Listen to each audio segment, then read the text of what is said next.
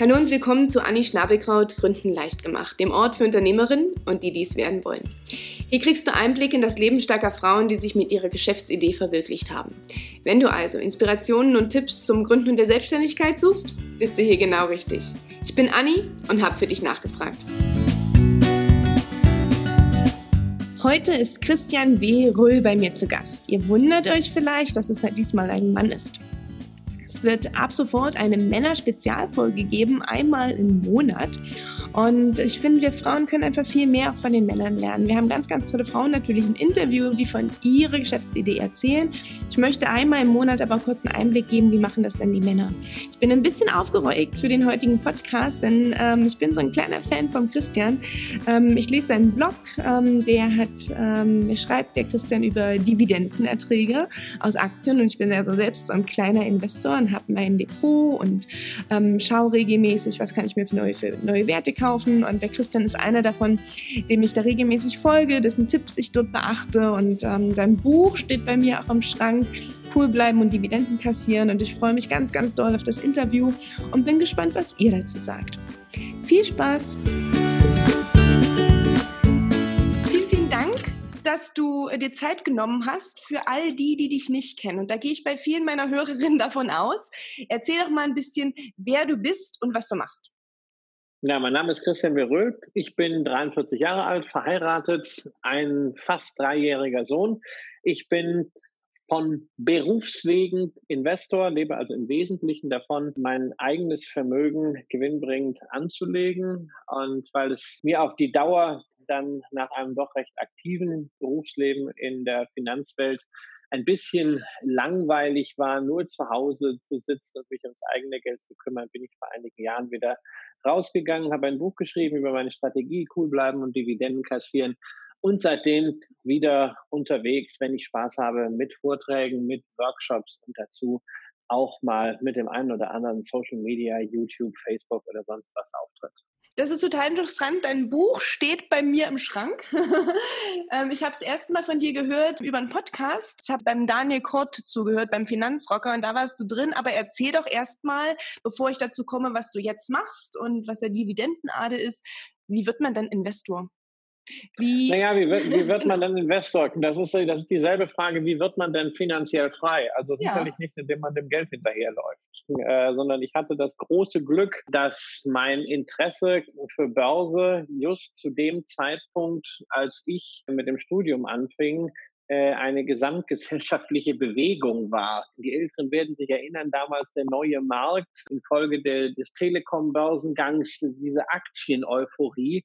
Und da wurde irgendwie jeder gebraucht, der das Wort Aktie rückwärts buchstabieren konnte. Und auf diese Art und Weise habe ich es also geschafft, zunächst ein recht erfolgreiches Start-up äh, zu machen, einer Zeitschrift, die sich mit Börsengängen beschäftigt. Die gibt es übrigens immer noch, äh, das Going Public Magazin. Bin dann ausgestiegen, nach Frankfurt gegangen, äh, war plötzlich mit 22, ne, weil jeder konnte dann Prokurist eines Börsenmaklers, habe danach dann mein eigenes Unternehmen im äh, Finanzmedien- und Beratungsbereich gegründet und dieses 2006 an die Börse gebracht und 2007 verkauft. Und wenn das Unternehmen nicht mehr da ist, von dem man bis dato gelebt hat, man aber jetzt dann Geld bekommen hat, ist natürlich die einzige Konsequenz, dass man äh, sich überlegen muss, was macht man denn jetzt mit dem Geld? Das ist so ähnlich auch eine Situation, wie sie manche bei der Auszahlung einer Lebensversicherung am Ende des Berufslebens haben. Ich hatte halt das Glück, äh, wirklich, dass es eher war. Und äh, ja, wie wird man dann Investor? Indem man sich darauf fokussiert, was man wirklich kann. Das war bei mir das Aktiengeschäft. Da habe ich mir eine Strategie überlegt, die ich umgesetzt habe, dann ab 2007 bis 2008 ziemlich herausfordernd aufgrund der Finanzkrise. Auch 2009 war kein schönes Jahr, aber da habe ich wenigstens gelernt, was es heißt, Aktien zu halten und Risiko auszuhalten. Ja, was machst du denn mit deinem Geld? Ähm, jetzt hast du ein paar Sachen schon angesprochen. Ähm, du hast nicht nur die Lebensversicherung ausgezahlt bekommen, sondern dein Unternehmen damals verkauft. Ich glaube, an Axel Springer war das. Ja. Ähm, Genau. Was hast du denn mit deinem Geld gemacht und äh, was ist denn genau deine Strategie?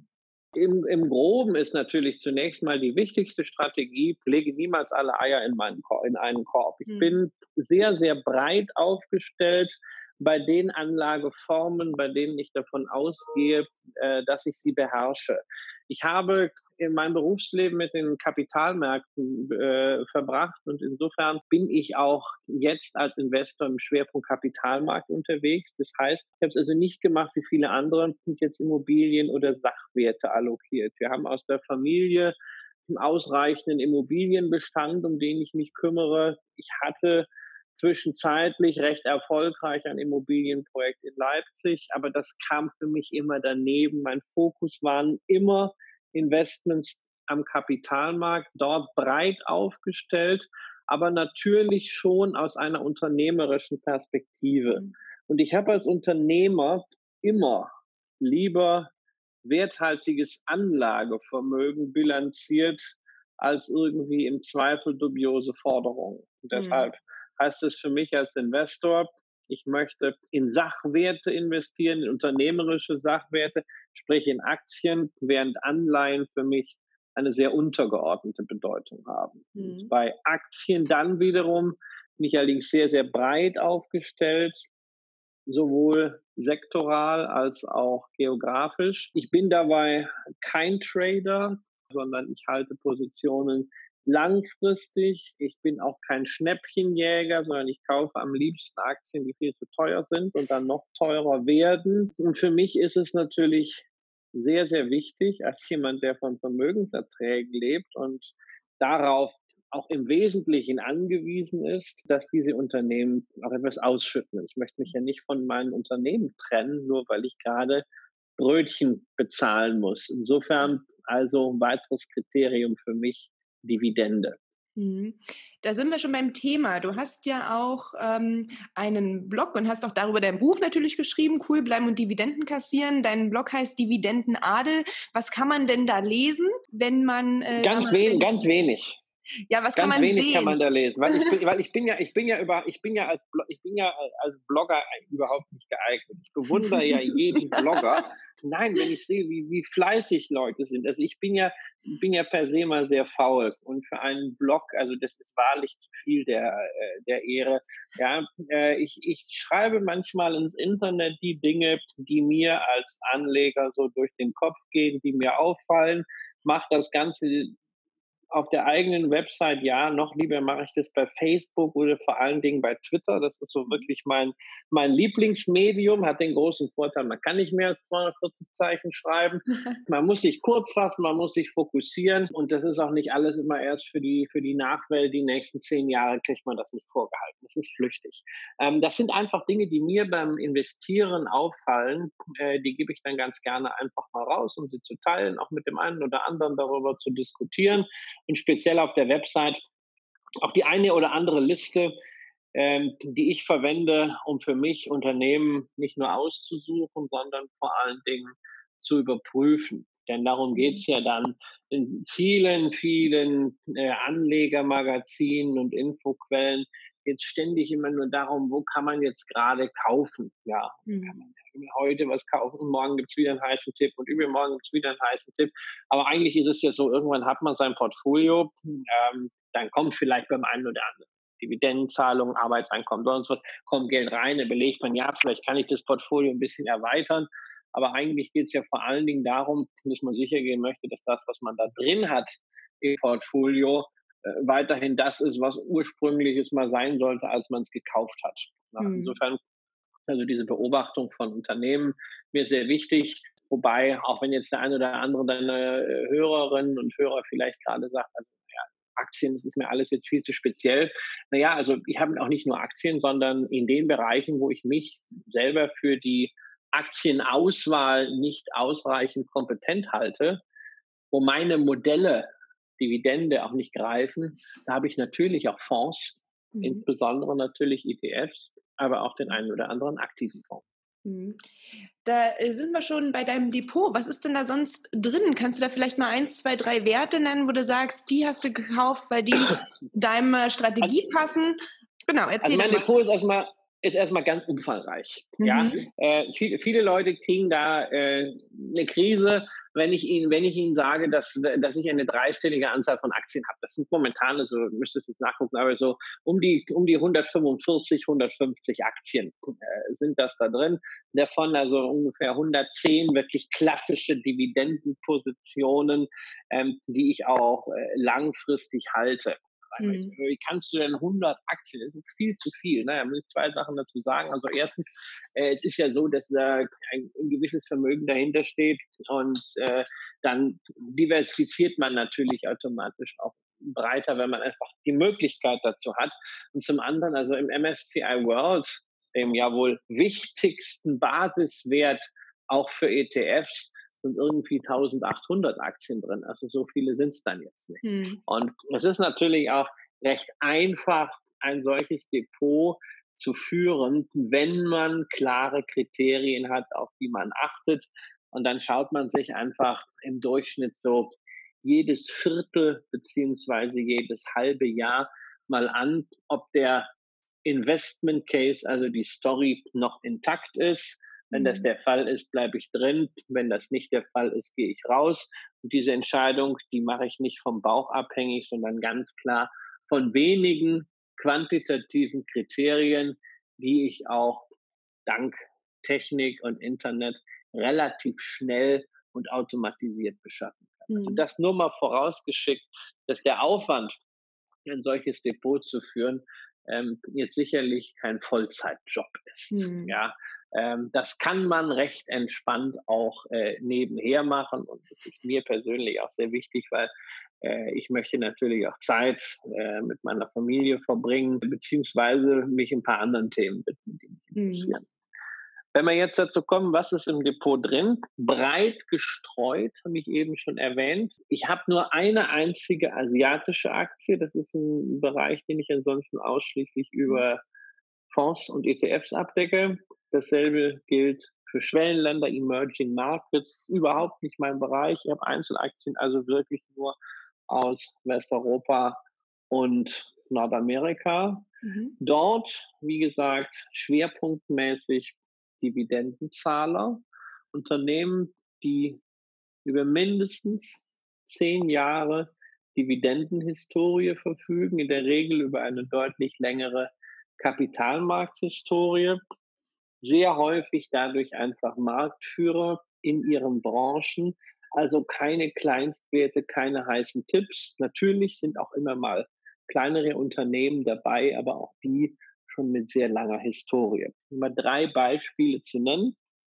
Erstens, das ist jetzt total klischeehaft, ja, aber ich meine, wenn man bei einem, äh, ich glaube, dein Podcast heißt ja äh, die äh, sind die starken Frauen mit dabei. Genau. Ja, also, ja, also ich bringe das immer wieder in jedem Vortrag, auch bei Banken so, und dann kommt das alte Klischee, jetzt aber mal was für die Frauen und dann komme ich mit der LVMH-Aktie. In der ja. Tat, LVMH ist ich meine keine Tasche. größte. Nein, das ist schade. Schade. Also ich finde, jeder sollte eine haben. Nein. Ähm, LVMH ist meine größte Position. Krass. Mhm. Hast ein Qualitäts- und ja, ja, mehrere, mehrere. Also für mich ist das, das ist, kommt natürlich, äh, kommt etwas hinzu. Für mich war das immer eine sehr emotionale Marke, also wirklich Louis Vuitton. Ähm, ich habe 2004 damals im Unternehmen mal einen sehr guten Werbedeal abgeschlossen in mhm. Frankfurt. Mhm. Das war mein bis dahin größter. Und dann bin ich danach in Frankfurt auf die Goethestraße zu Louis Vuitton gegangen und habe mir ein kleines Portemonnaie gekauft mhm. von Louis Vuitton, das ich wirklich 14 Jahre lang benutzt habe. Das fiel hinterher auseinander. Ich mhm. hatte schon ein neues und ich habe das irgendwann dann mal in der Nacht, als wir Weltmeister wurden, habe ich es umgetauscht. Mhm. Ja, und wenn wir wieder Weltmeister werden, kaufe ich ein neues davon. Dann habe ich mich 2006 nach dem Börsengang belohnt mit einem Kofferset von Louis Vuitton. Mhm. Und ja, also ich gebe zu, ich habe von denen einiges. Mhm. Ähm, Aber das ist nicht der Grund, weshalb ich da äh, investiert bin, sondern der wesentliche Grund ist, es ist ein Qualitätsunternehmen, es erfüllt alle meine Kriterien. Langfristige Dividendenzahlung, Dividende in weit mehr als zehn Jahren niemals gesenkt, meistens erhöht. Etwa 50-50 vom Gewinn geht raus als Dividende beziehungsweise wird reinvestiert. Schönes Wachstum, sehr, sehr saubere Finanzierung, also eins zu eins meine Kriterien. Und dann natürlich dazu noch ein sehr, sehr schönes Business mit einer großartigen Story, denn äh, man darf bei Louis Vuitton eins nicht vergessen, die Firma heißt nicht Louis Vuitton, die Firma heißt LVMH, also Louis Vuitton, Moet, Hennessy. Und das zeigt schon, okay, da ist ein bisschen mehr als nur Louis Vuitton. Moet steht dabei für die Champagnermarken des Hauses, wo also zum Beispiel auch äh, Veuve Clicquot dazu äh, gehört. Und Hennessy steht für die Spirituosen, wo zum Beispiel eine starke Whisky-Sparte dazu gehört. Dann gibt es aber auch noch äh, Juwelen, es gibt noch Kosmetik, es gibt noch eine ganze Reihe anderer Fashion- und Accessoirehauses. Also hat man hier im Grunde eine Art, naja, börsennotierten Luxusfonds. Ja, in dem alles das, was gut und schön ist, drin ist. Nur das wird halt nicht gemanagt von irgendeinem so Fondsmanager, Söldner, der da irgendwie angestellt ist, sondern es wird gemanagt von Bernard Arnault, äh, den zweitreichsten Mann der Welt aktuell, der dieses ganze Imperium aufgebaut und zusammenkomponiert hat und der immer noch Mehrheitsaktionär ist und äh, also richtig Skin in the Game hat. Ähm, das ist für mich als Investor so eigentlich vom Geschäft her, von den Zahlen her, von der Story genau das, was ich an Unternehmen mag. Mhm. Hört sich spannend an. Da, da habe ich viel lieber Lust mitzumachen, wenn ich weiß, was dahinter steht. Ne? Wenn ich die Tasche sehe und weiß, okay, die war jetzt zwar richtig teuer, aber jeden, ähm, jedes Jahr kommt auch eine ordentliche Dividende dann aufs Depot zurück, wenn man investiert, ja. zumindest. Ne? Richtig. Und es ist natürlich auch ein Unternehmen, äh, das sehr, sehr stark präsent ist in Asien, mit dem man auch am äh, Aufstieg Asiens, was Mittelschichtbildung angeht, profitiert. Mhm. Äh, in dem viele gesellschaftliche Trends äh, äh, kondensieren. Also man gibt heutzutage auch sicherlich eher Geld aus dafür, gerade eine jüngere Generation, für eine coole, wertige Tasche, die mhm. schön verarbeitet ist, äh, als für ein Auto.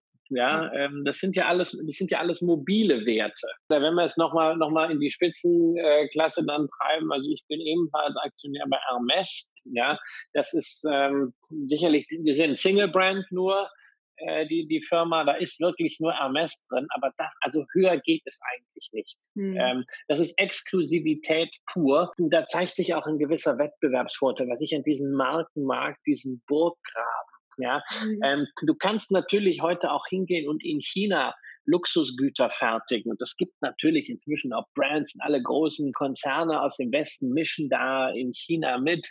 Aber die können funktional sein, die können die besten Materialien haben, die können ein cooles Design haben, aber sie haben nicht den Ogu dieser in der Regel viele Jahrzehnte bis nach 1800, teilweise sogar 1700 sonst was reichenden Tradition dieser Maisons, gerade in Frankreich und teilweise auch in Italien. Das ist, das sind Ikonen, die kannst du nicht auf der grünen Wiese neu schaffen. Das ist einfach ein Wert. Solche Ikonen kannst du zerstören durch Lizenzgeschäft, wenn du zu viel Produkte auf den Markt schwemmst. Aber Hermes zeigt halt, ne, wie man das macht.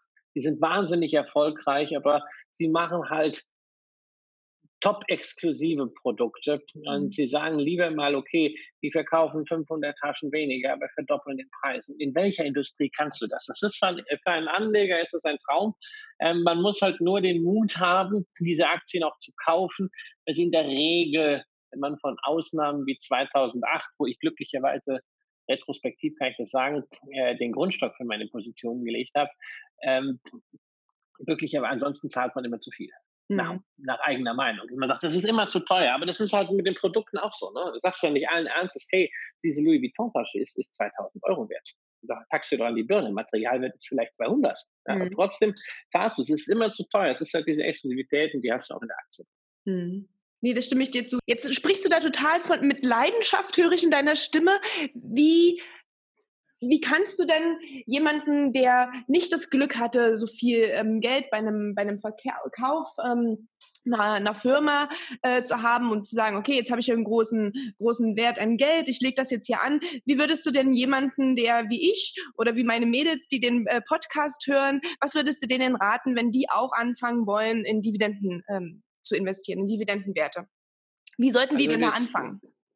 Also das, das Allerwichtigste ist erstmal die Prioritäten richtig zu setzen und, und zuallererst mal zu investieren in das, was man in der Regel bei den meisten Podcast-Hörern einfach von der, von der Altersstruktur am besten vermarkten kann. Das ist nicht Investivkapital, sondern das ist Humankapital. Ja, mhm. ähm, nicht, nicht äh, in der Woche zehn Stunden mit Aktienanalyse beschäftigen, wenn man eigentlich einen äh, Job als, als Media Manager oder in der Finanzverwaltung oder, oder als Rechtsanwältin hat, sondern gucken, wie kann man das eigene Arbeitseinkommen optimieren und steigern. Es, ist, es gibt keinen höheren Hebel. Also ich kann, ich kann wirklich nur sagen, als ich das, äh, als ich als Beruf angefangen habe, als ich das Unternehmen gegründet habe und, und, hochgebracht habe, ich habe mich auf Deutsch gesagt einen Scheiß interessiert für meine persönlichen Finanzen. Also wahrscheinlich auch viel zu wenig. Ja, ich habe, ich habe äh, bergeweise Post einfach liegen lassen von Versicherer und sonst was. Ich hatte einen guten Berater, gekümmert, ja, es wird schon stimmen, sondern ich habe mich wahrscheinlich zu sehr, aber ich habe mich voll fokussiert auf das, ich konnte das, das Geschäft erfolgreich zu machen. Ich sehe das interessanterweise viel, viel häufiger bei Männern als bei Frauen, mhm. ähm, dass man sich zu sehr in Details verliert und dann diesen Traum der finanziellen Freiheit dahin, äh, danach hinterherläuft, dass man sagt, ich muss jetzt meine Investments optimieren. Nein, das kann ich mit, mhm. mit 50 machen, mit 55. Aber wenn ich 25, wenn ich 30, wenn ich 35 bin, wenn ich im Saft stehe, wenn ich 40 bin, voll durchstarte im Beruf, dann ist da die Prio. So, und die Einkommensüberschüsse, die dann dabei entstehen, die konsequent anlegen. Dann ist es einfach eine Frage A der Masse, die da ist, sprich, wie viel kann ich wirklich anlegen oder wie viel habe ich auch schon, Erbschaft, Schenkung, was kommt da vielleicht dazu und was bin ich denn bereit dafür zu geben und wofür, für, womit fühle ich mich wohl, wie ich das Ganze angehe. Und dann gibt es halt die Pole, dass man auf der einen Seite sagt, okay,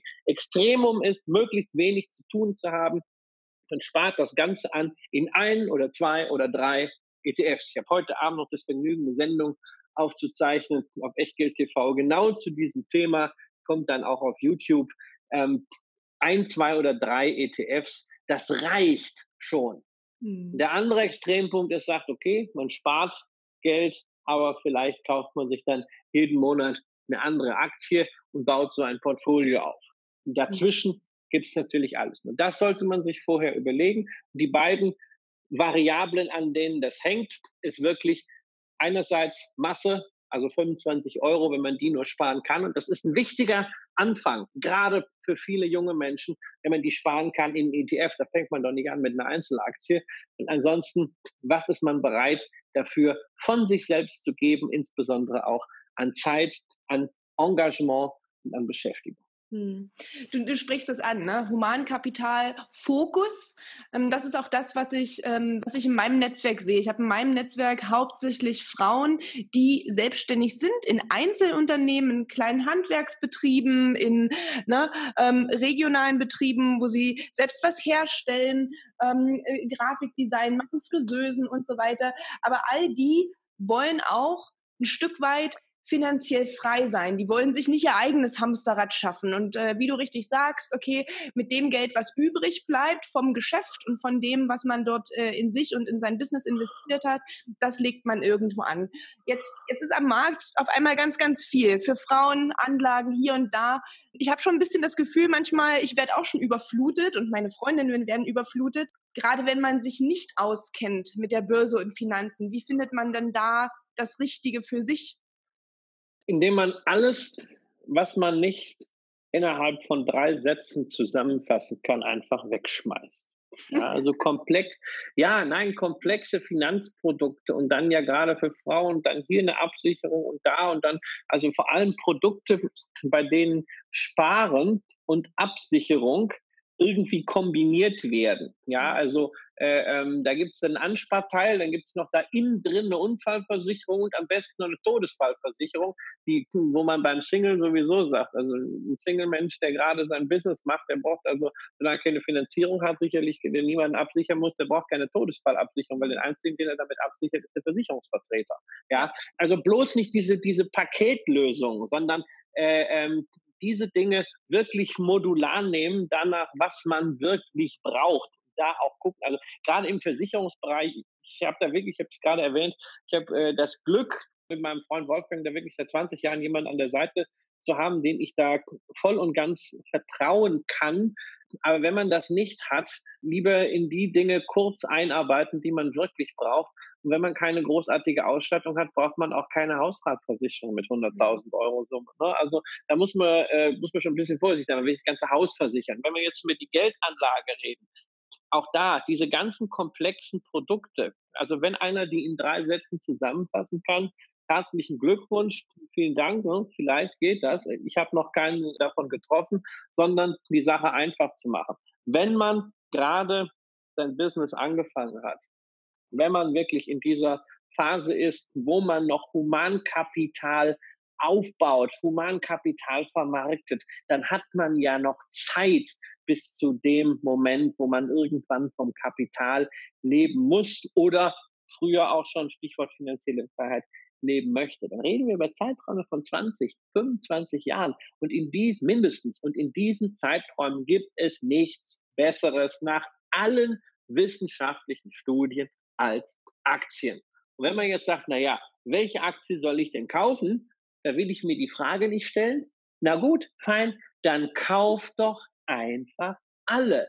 Kauft den ganzen Aktienmarkt, kauft sozusagen die Wirtschaft. Denn solange Unternehmen menschliche Grundbedürfnisse befriedigen und solange sie damit Gewinn machen dürfen, solange also dieses gesamte System nicht komplett dauerhaft zusammenbricht oder ausgewechselt wird, werden Aktienkurse so, wie es in den letzten Dekaden auch über die Zeit der Fall war, weiter steigen.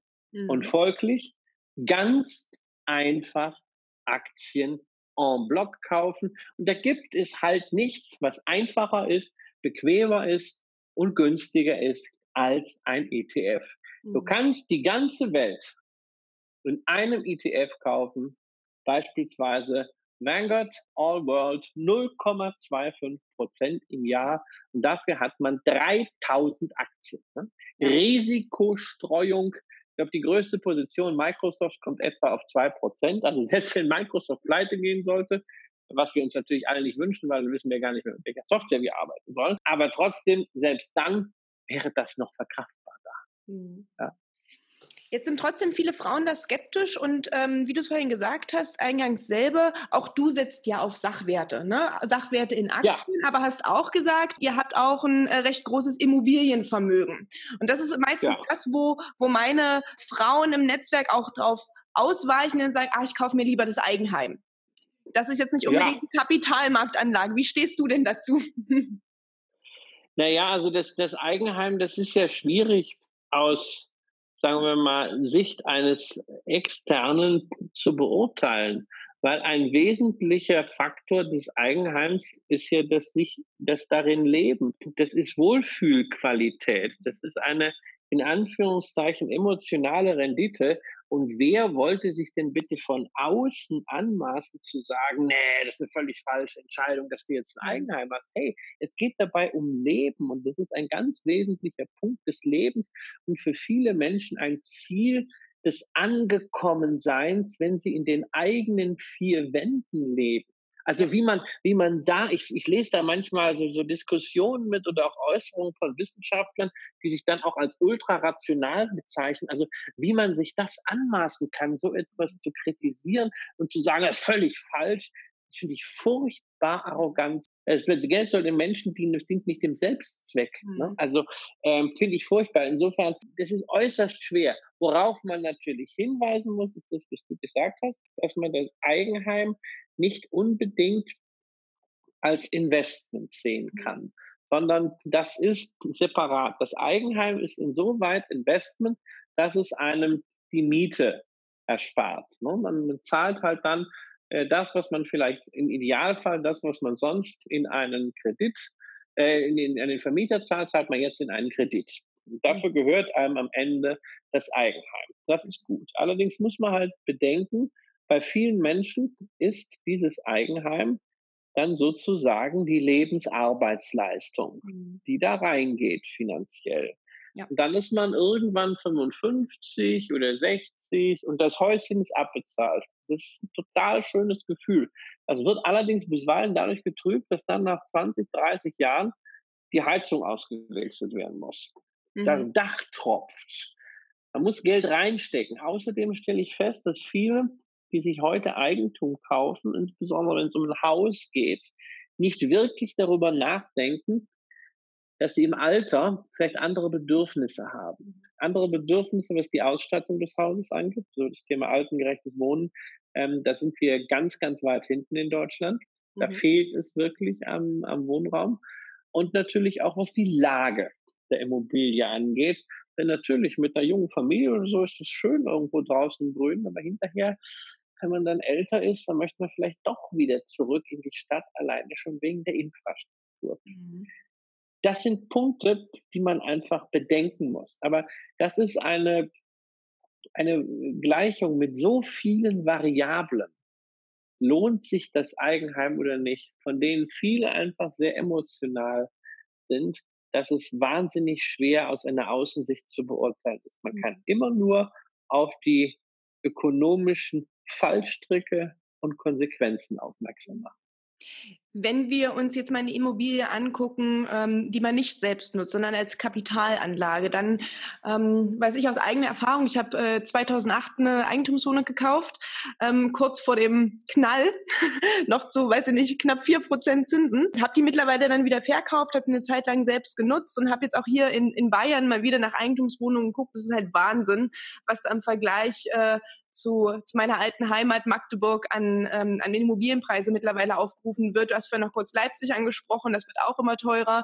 Ähm, Berlin ist das Gleiche. Ich hatte immer gedacht, gut, 2018, wenn die äh, Kreditverträge auslaufen bei den meisten, die mit einer geringen Tilgung angefangen haben und die Zinsen dann doch wieder gestiegen sind, dann kann ich zuschlagen. Ähm, aber dem ist gefehlt. Was glaubst du denn, wo geht's dahin? Und würdest du jemandem raten, der sich warum auch immer an die Aktien nicht ranwagt, ähm, Eigentum noch zu kaufen als Kapitalanlage? Und das hängt, das hängt ja auch wieder davon ab, was man denn jetzt will und was, was man für Renditeziele hat. Also prognostizieren kann man Zinsen sehr, sehr schlecht. Äh, ich mache es in Vorträgen immer so ganz gern, dass ich Leute einfach damit konfrontiere, warum sollten Zinsen nicht auf minus vier Prozent sinken innerhalb der nächsten 10, 15 Jahre? Dann ist der Aufschrei immer ganz groß.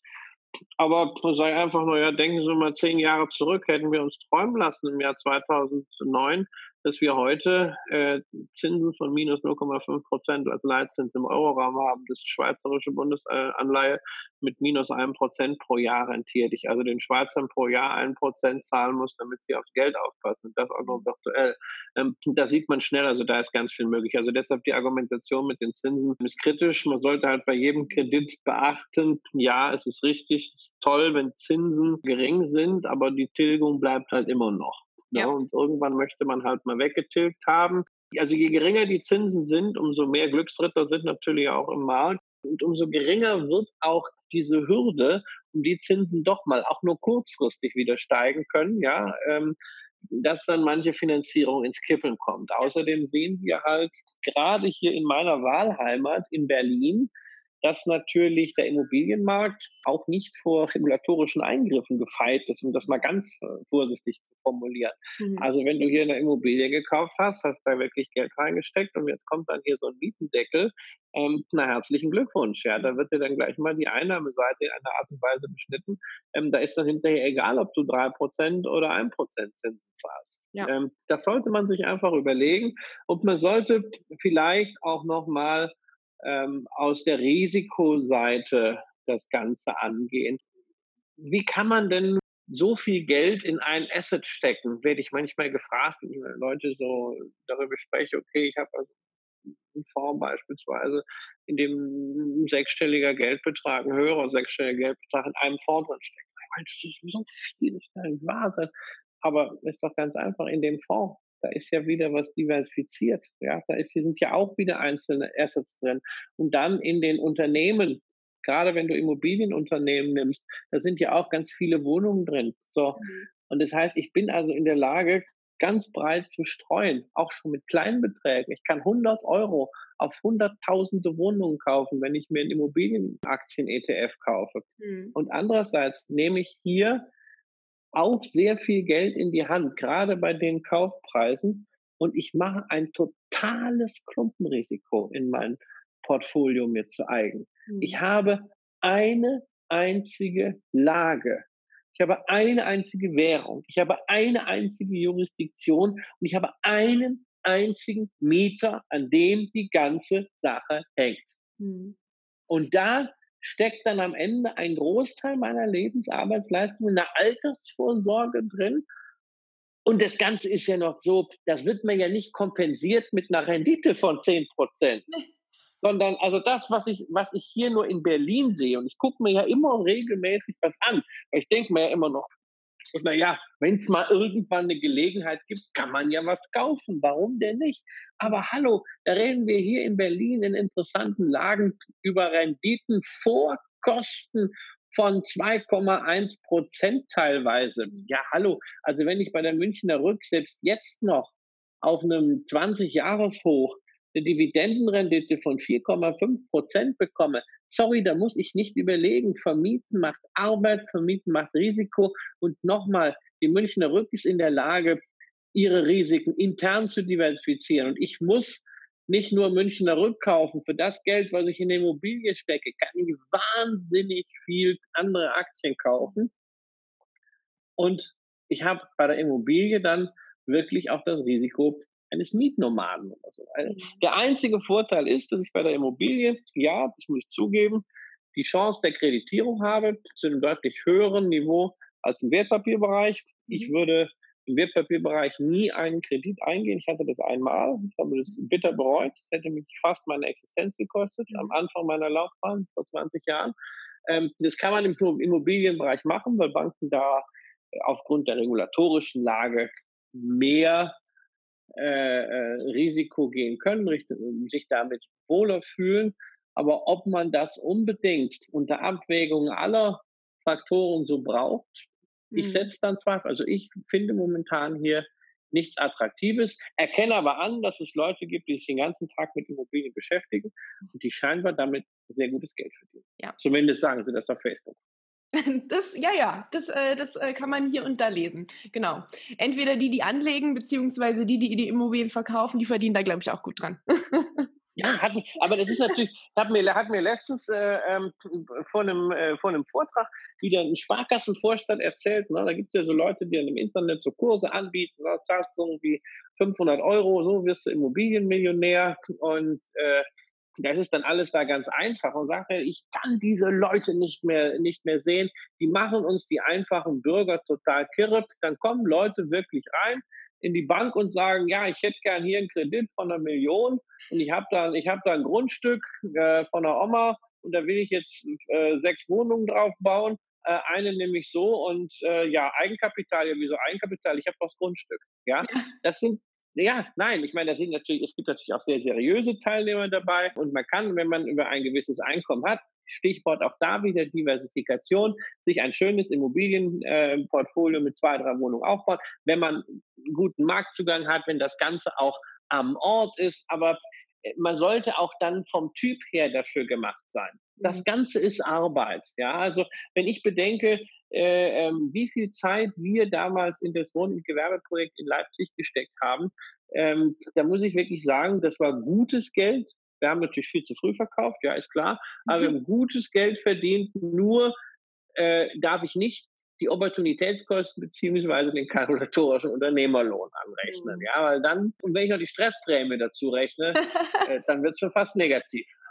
Ja, das glaube ich dir. Das glaube ich dir. Jetzt haben wir, jetzt haben wir ganz viel über ähm, finanzielle Freiheit gesprochen. Es klang ab und zu mal durch. Was ist dann finanzielle Freiheit für dich als eines der ein, zwei Abschlussfragen, Christian? Finanzielle Freiheit ist für mich, dass ich von den Erträgen aus meinem Vermögen leben könnte, wenn ich es wollte. Das heißt also, ich könnte von heute auf morgen sagen, ich mache auch, ich schreibe jetzt nichts mehr, ich berate niemanden mehr, ich mache keine, ich mache keine Workshops, ich mache gar nichts mehr, sondern ich kümmere mich zu 100 Prozent zum Beispiel um meine Familie oder äh, um ein Hobby, was ich nicht wirklich habe oder um eine Berufung, mit der ich vielleicht noch kämpfe. Finanzielle Freiheit heißt, dass es schön ist, wenn man Erwerbseinkommen erzielt, wo man auch zeitliche Verpflichtungen hat, aber dass man das nicht unbedingt muss. Also, dass wir uns nicht falsch verstehen. Das ist eine meiner mhm. Lieblingsbeschäftigungen, Rechnungen zu schreiben. Das ist echt schön. Es macht total Spaß. Ja, nee, das ist schon so. Das mache ich immer, also das mache ich grundsätzlich morgens, wenn ich abends einen Vortrag hatte irgendwo äh, bei der Bank, ne, dann ist morgens das erste, ne, was ich was ich mache, ist die Rechnung rausschicken. Hey, das macht das macht einfach Spaß. Ja, mhm. man belohnt sich ja auch so ein bisschen selbst. Aber finanzielle Freiheit ist, dass man sagt, hey, ich hatte einen total schönen Abend, ich bin hingefahren irgendwo in eine schöne Stadt, ich hätte ein schönes Ambiente, ich habe mit, ich habe inspirierende Menschen kennengelernt. Ich habe vielleicht den Eindruck, dass ich dem einen oder anderen ein bisschen Mehrwert bringen konnte. Ähm, und ich habe damit auch noch Geld verdient. Das ist ein mhm. total schönes, befriedigendes Gefühl. Noch befriedigender ist es dadurch, dass ich sage, ich könnte mir mein Brötchen auch kaufen, ohne das zu machen. Und ich muss dafür nicht, das ist sicherlich eine weitere Einschränkung bei mir, nicht frugalistisch leben. Also mein Lebensstil ist schon eher hedonistisch als frugalistisch. ähm, da sind wir jetzt auch nämlich gerade dabei. Wir sprechen immer die ganze Zeit über Freiheit und ähm, äh, die, ja, die ähm, esoterischen oder spirituellen Podcasts würden jetzt sagen, okay, wie ist deine Morgen- und Abendroutine? Für mich geht es eher darum, was hast du denn immer bei dir und warum? Wir sind nicht im Sein, wir sind im Haben. Ja, das finde das find, das find ich sehr positiv. Ähm, weil ich kann dann mit diesem, mit diesem, mit diesem ganzen Spirituellen kann ich, äh, kann ich wenig anfangen. Ähm, also was ich, was ich eigentlich sozusagen immer bei mir habe, ist gute Laune. Ja, mhm. ähm, das liegt wahrscheinlich an meinem rheinischen Gemüt. Ja, äh, und äh, ja, also das ist, äh, das ist schon so. Also das kann ganz schnell kann dann mal so ein Gewitter kommen. Dann wird's auch, äh, dann donnert's auch mal blitzt auch, aber ähm, ansonsten, also gute Laune ist sicherlich das, was ich auch nicht vergesse. Ansonsten muss ich sagen, bin ich ein bisschen schusselig. Also ich gehe gerne auch mal ohne Schlüssel aus dem Haus. Bin dann immer froh, wenn meine Frau doch zu Hause ist. irgendwie, ne, äh, man sich irgendwo treffen kann. Ähm, ich, ich ansonsten echt sagen, ich, ich versuche immer daran zu denken, äh, mein Portemonnaie mitzunehmen. Auch das habe ich äh, paar Mal schon geschafft, im Laden zu stehen, keinen Geldbeutel zu haben. Aber ich war auch schon mit, mit 15 so. Also nicht, dass das heißt, Mensch, der hat vielleicht Alzheimer oder ist, ist, schon, ist, schon, ist schon dement. Nein, nee, ist, ist einfach irgendwie in Gedanken. Und in dem Portemonnaie interessanterweise, also die habe ich wirklich immer bei mir, obwohl sie überhaupt keinen Zweck erfüllen, drei Geldscheine. Und zwar einen Geldschein aus Barbados, einen aus Kolumbien und einen aus den Vereinigten Arabischen Emiraten jetzt frag mich bitte nicht nach der Geschichte, äh, die, da, die dahinter steckt, warum ausgerechnet die. Ich kann es schlichtweg nicht sagen. Das sieht man einfach, ich bin nicht spirituell, ansonsten hätte ich mir spätestens jetzt eine schöne Geschichte ausgedacht. ähm, aber die haben sich einfach irgendwie angesammelt, in Urlauben sind übrig geblieben und sowas. Das sind auch so kleine Banknoten. Und also ich hätte jetzt echt ein schlechtes Gefühl, wenn ich die da rausnehmen würde. Mhm. Irgendwie mir ein bisschen abergläubisch. Ja, Na, lass sie da gerne drinne. Ähm, wenn wir uns mal sehen, dann möchte ich gerne mal sehen. Ich habe die Scheine tatsächlich alle noch nicht persönlich in der Hand gehabt, also aus diesen, aus diesen Ländern. Ähm, aber es ist eine tolle Geschichte, die es auch ein bisschen abrundet. Vielen, vielen, vielen Dank, äh, Christian, dass du dabei warst. Ich habe mich riesig gefreut, äh, mit dir mal persönlich zu sprechen, wo ich dir sonst immer nur zuhöre, in anderen Podcasts und Vorträgen. Ich wünsche dir einen ganz, ganz tollen Nachmittag, auch jetzt mit deiner Aufzeichnung im Echtgeld TV. Und ähm, ja, bin gespannt, was meine Hörerinnen dazu sagen. Ja, ich freue mich auch. Vielen Dank, dass ich die Gelegenheit hatte. Ähm, das ist ein tolles Projekt, was du da machst und äh, ich wünsche dir und vor allen Dingen äh, deinen Hörerinnen und Leserinnen, äh, dass ihr euch weiterhin äh, gegenseitig so inspiriert, wie ihr das ja wohl bislang tut, wenn man mal sich in den sozialen Medien so auf die Reaktionen anschaut. Das ist eine tolle ja. Sache. Dankeschön. Ich wünsche dir einen schönen Nachmittag, Christian. Danke auch. Bis dahin. Tschüss. Ciao. Ich hoffe, dir hat das heutige Interview gefallen. Wenn dem so ist, dann abonniere mich doch und unterstütze mich mit einer Bewertung, damit auch andere Frauen den Kanal gut finden. Alle relevanten Links und Infos zur heutigen Sendung findest du in den Show Notes. Bis zum nächsten Mal und viel Erfolg beim Umsetzen deiner Geschäftsidee.